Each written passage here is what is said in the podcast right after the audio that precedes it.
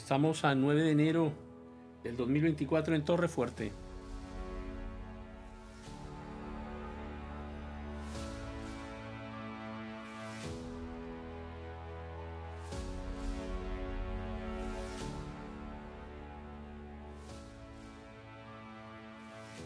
Aún en medio de los conflictos que tenemos, uno de los sueños que recurrentemente más tiene el hombre es el de vivir, vivir mucho tiempo, ser recordado. Por eso las personas hacen cosas que buscan hacerlos trascender en el tiempo. Que su nombre no sea olvidado, que su nombre quede escrito en la historia, que su nombre quede grabado en las mentes por eso alguien marca su nombre en una piedra, en las paredes. Hasta escriben en los escritorios. Su nombre los marcan. Buscando ser recordados con el tiempo. Pero la muerte es inevitable. La muerte física es inevitable.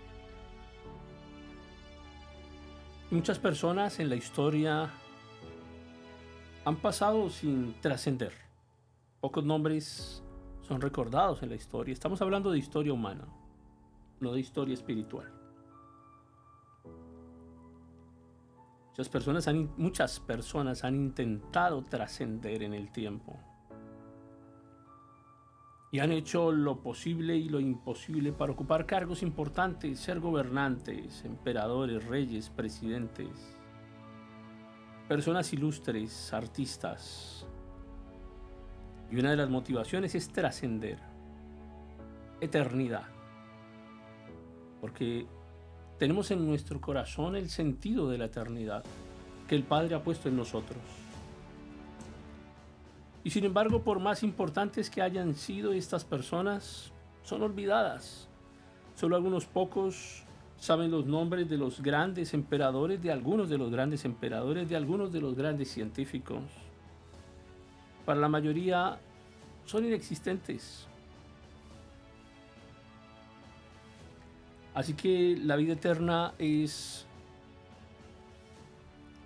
uno de los bienes más valiosos y más perseguidos por parte de la humanidad, pero buscado y no encontrado.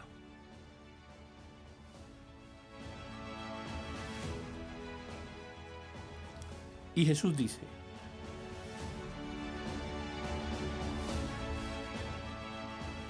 Yo soy la resurrección y la vida. El que cree en mí, aunque muera, vivirá.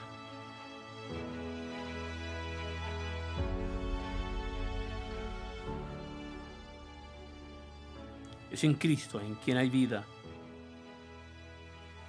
Es en Cristo en quien hay resurrección. Es en Cristo en quien hay eternidad. Es en Cristo en quien no hay muerte. Es en Cristo en quien hay vida eterna. Hay resurrección y hay vida. Y solo es necesario creer. Solo es necesario creer en Cristo. Son necesarios ritos ni religiones. Yo soy la resurrección y la vida. El que cree en mí, aunque muera, vivirá.